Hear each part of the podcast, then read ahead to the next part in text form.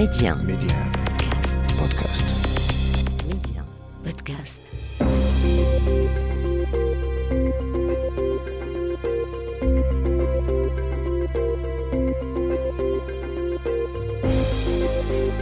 L'Afrique doit faire confiance à l'Afrique et le développement du continent passe avant tout par les Africains eux-mêmes. Voilà pourquoi je vous propose votre émission Coémergence, un rendez-vous qui vous aidera à mieux saisir les opportunités d'investissement et de business dans les économies africaines. Medi 1, Coémergence, Omar Baldé. Bienvenue dans ce nouveau numéro de Coémergence, une émission spéciale consacrée aux relations économiques entre le Maroc et l'Afrique du Sud. Tout au long de cette émission, nous nous intéressons au moins de renforcer les échanges commerciaux et le co-investissement entre ces deux puissances politiques et économiques du continent. Deux puissances aux positions politiques opposées qui, vous allez le voir, peuvent pourtant contribuer à l'émergence de champions africains dans le business. Dans votre rubrique Zoom Express, vous écouterez Nelson Mandela. Nelson Mandela parlait du Maroc, le Maroc qui a joué un rôle considérable dans la lutte anti-apartheid en Afrique du Sud. Nous verrons aussi pourquoi et comment la relation entre Rabat et Pretoria s'est rompue pendant plusieurs années avant qu'une timide reprise n'intervienne depuis 2017. Dans la rubrique L'invité, François Conradi, économiste senior au cabinet Oxford Economics Africa, nous dira comment les deux pays peuvent malgré tout bâtir des relations économiques fructueuses et gagnant-gagnant. Nous irons le rejoindre dans la ville de Cape Town en Afrique du Sud pour recueillir son analyse. Enfin, dans Destination Éco, nous nous rendrons dans le KwaZulu-Natal, plus précisément dans la ville de Durban, pour y retrouver le journaliste et directeur de publication du KZ Invest, Greg Hardet. Avec lui, nous ferons le point sur l'évolution de l'économie sud-africaine. Tel est le menu de coémergence. Tout de suite, le développement. Zoom Express. Nombreux sont ceux qui croient que les relations entre le Maroc et l'Afrique du Sud ont toujours été antagoniques sur le plan politique. Détrompez-vous, il suffit de revenir 30 ans en arrière pour se rendre compte que c'était tout le contraire au lendemain de la fin de l'apartheid en Afrique du Sud. Au début donc des années 90, le Maroc occupait une place spéciale dans le cœur des Sud-Africains notamment dans celui de Nelson Mandela. Nelson Mandela, qui a été très marqué par le soutien précoce du Maroc à la lutte contre le régime ségrégationniste. Écoutons Nelson Mandela parler du Maroc. But there is one man who has traveled all the way to come and join us in this celebration. Il y a un homme qui a fait un long voyage pour venir participer avec nous à la célébration de cette victoire. C'est un ancien résistant qui fut membre du gouvernement de son pays en tant que ministre des Affaires africaines. Je me suis rendu dans son pays en avril 1962 et je lui ai dit Je veux voir Sa Majesté votre roi. Il a répondu Et quoi d'autre? J'ai dit Nous avons créé une armée et nous voulons que nos soldats soient entraînés. Nous voulons des armes et de l'argent. Il m'a dit qu'il comprenait très bien ma mission, précisément parce que lui-même avait vécu la même situation que nous.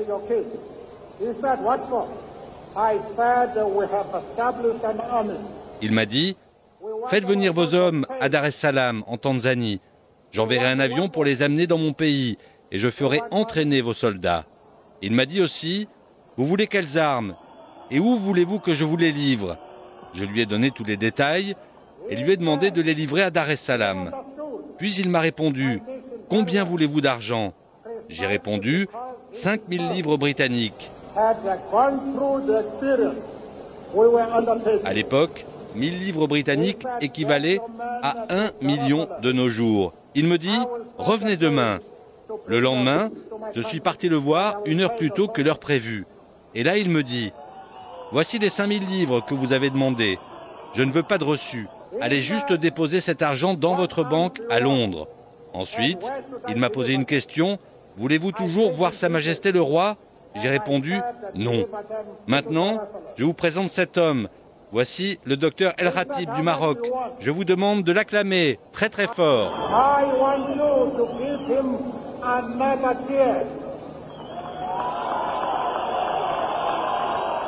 Vous venez de l'écouter, le Maroc a joué un rôle de premier plan pour l'égalité des droits en Afrique du Sud, notamment à travers son tout premier ministre chargé des affaires africaines, le docteur Abdelkarim Khatib, que Mandela chérissait particulièrement. Je vous propose d'écouter à ce propos Khalid Chegraoui, il est senior fellow au Policy Center for the New South et vice-doyen à la faculté de gouvernance de l'Université Mohamed VI Polytechnique de Ben Grir. Il est de notoriété publique que Feu Nelson Mandela avait des relations très spéciales avec le Maroc et principalement avec son ami Feu Dr Khatib. Nelson Mandela et l'ANC ont reçu l'aide qu'ils méritaient et qui était nécessaire de par le Maroc qui pensait vraiment euh, que cette aide allait constituer quelque chose de très important pour ce mouvement de libération nationale contre l'apartheid. D'ailleurs, Nelson Mandela a eu son premier entraînement militaire dans un camp près de Oujda qui était aussi ouvert euh, aux gens du, du FLN à l'époque où il recevait une aide inestimable d'ailleurs euh, par, euh, par, au Maroc contre la colonisation française le fait que euh, la fin de l'apartheid et l'installation du régime euh, sud-africain autochtone, principalement avec le leadership de Nelson Mandela, avec sa, sa sagesse, a, a, réussi à mettre en place des relations extraordinaires avec le Maroc et on était en train de vivre une sorte de lune de miel à cette, de lune de miel à cette époque. Mais après le départ de Mandela, on a assisté à un véritable accident de parcours dans cette relation jusque-là idyllique. Dès 2003 et à la surprise générale, le successeur de Mandela, Thabo Mbeki, se positionne. Il se positionne contre l'intégrité du territoire national du Maroc. Pourquoi ce virage à 180 degrés? Écoutons les explications de Khalid Chegraoui.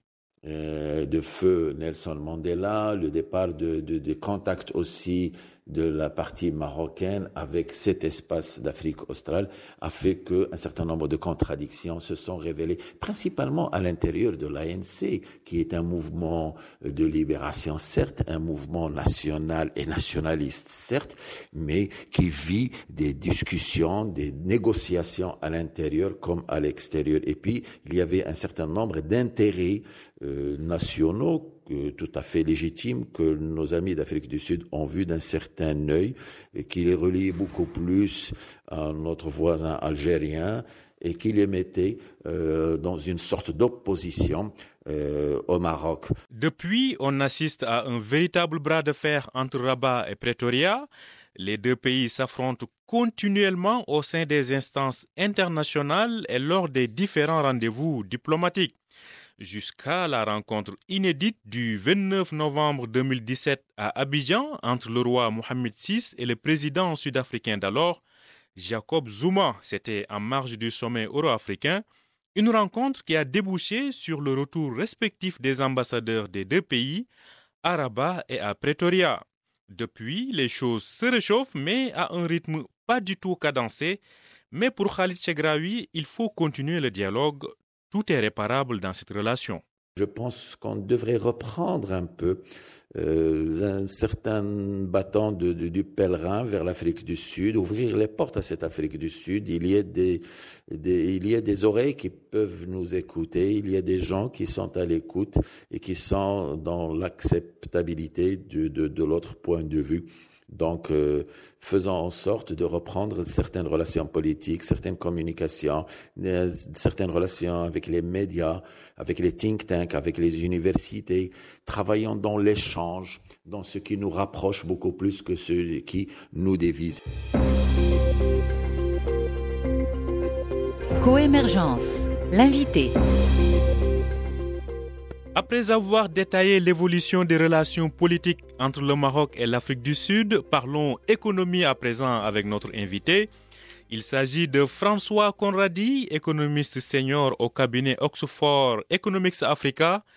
De Tanger sur les rives de la Méditerranée, nous traversons toute l'Afrique pour nous poser sur la pointe sud du continent dans la fascinante ville du Cape Town où nous attend François Conradi. Alors François Conradi, selon vous, dans quel domaine les deux pays peuvent-ils entretenir aujourd'hui des relations gagnant-gagnant, notamment dans le domaine du co-investissement? Le Maroc et l'Afrique du Sud sont deux économies euh, dans lesquelles les services euh, sont prépondérants dans les, euh, PIB. Et donc, je pense que c'est dans le domaine des services que ce serait le plus logique pour les, entreprises des deux pays d'entretenir de, des relations d'investissement, comme on a déjà vu avec Saham et Sanlam. Euh, dans le domaine des assurances où il y a une forte logique euh, qui, euh, comme les, entreprises sud-africaines ont une forte présence dans la partie anglophone du continent africain et les entreprises marocaines dans la partie francophone, de collaborer pour créer des, multinationales africaines.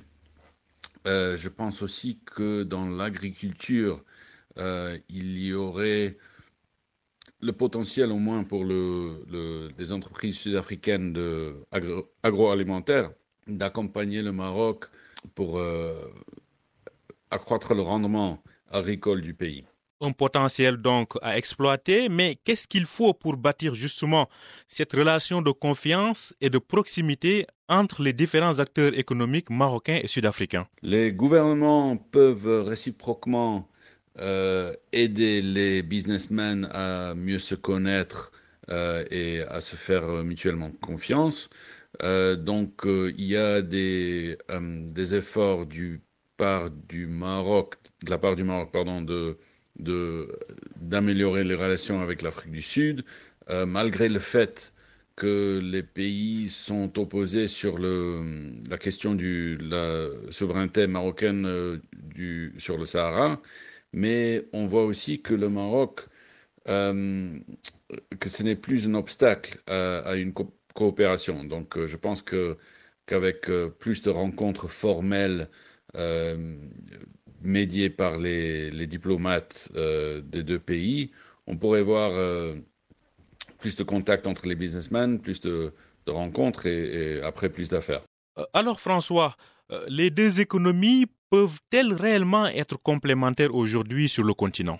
Euh, Les économies marocaines et sud-africaines sont euh, semblables au point où euh, la, la, complémentarité, pardon, je pense, vient plus d'autre chose, du fait qu'à l'étranger, les entreprises sud-africaines sont fortement implantées dans les pays anglophones euh, du continent et les, entreprises marocaines dans sa partie euh, francophone. Donc euh, il y a une complémentarité qui permet, comme on a vu dans l'assurance et la brasserie, à une entreprise sud-africaine de s'allier avec une, marocaine pour créer un, champion continental. et après, il y a l'agriculture où peut-être que le, les entreprises industrielles agroalimentaires sud-africaines pourrait euh, se lancer dans l'agriculture marocaine pour euh, accroître les rendements. Une dernière question, François Conradi.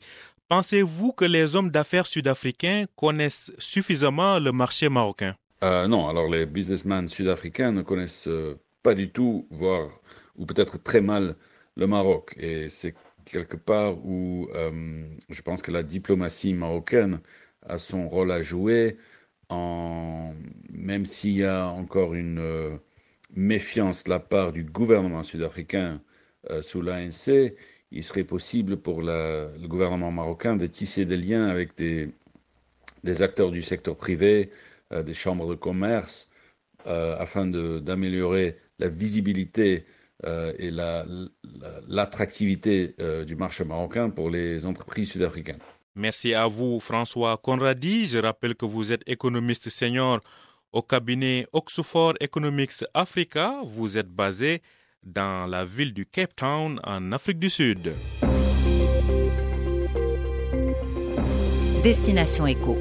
Et nous restons en Afrique du Sud pour mettre le cap sur la luxuriante province du KwaZulu-Natal, plus précisément sur la ville portuaire de Durban. Sur place, nous retrouvons Greg Hardet, journaliste et directeur de publication du KZ Invest, un magazine spécialisé dans l'économie et la finance. Greg Hardet nous fait le point sur la situation actuelle de l'économie sud-africaine. L'économie sud-africaine a été sévèrement touchée par la crise du Covid. Le niveau de chômage, qui était déjà élevé, s'est aggravé avec le confinement dû à la pandémie. À présent, la vaccination s'accélère petit à petit et le nombre de décès causés par le coronavirus est en nette régression. Récemment, le FMI a revu à la hausse ses prévisions de croissance pour l'économie sud-africaine. Le PIB devrait ainsi progresser de 5% en 2021. La reprise économique est favorisée par le boom des matières premières. Selon des prévisions de certains cabinets spécialisés, les revenus des exportations de mines devraient à eux seuls s'établir pour certains grands groupes locaux à plus de 300 milliards de rand, soit plus de 20 milliards de dollars. Donc cette année, les exportations minières se portent très bien.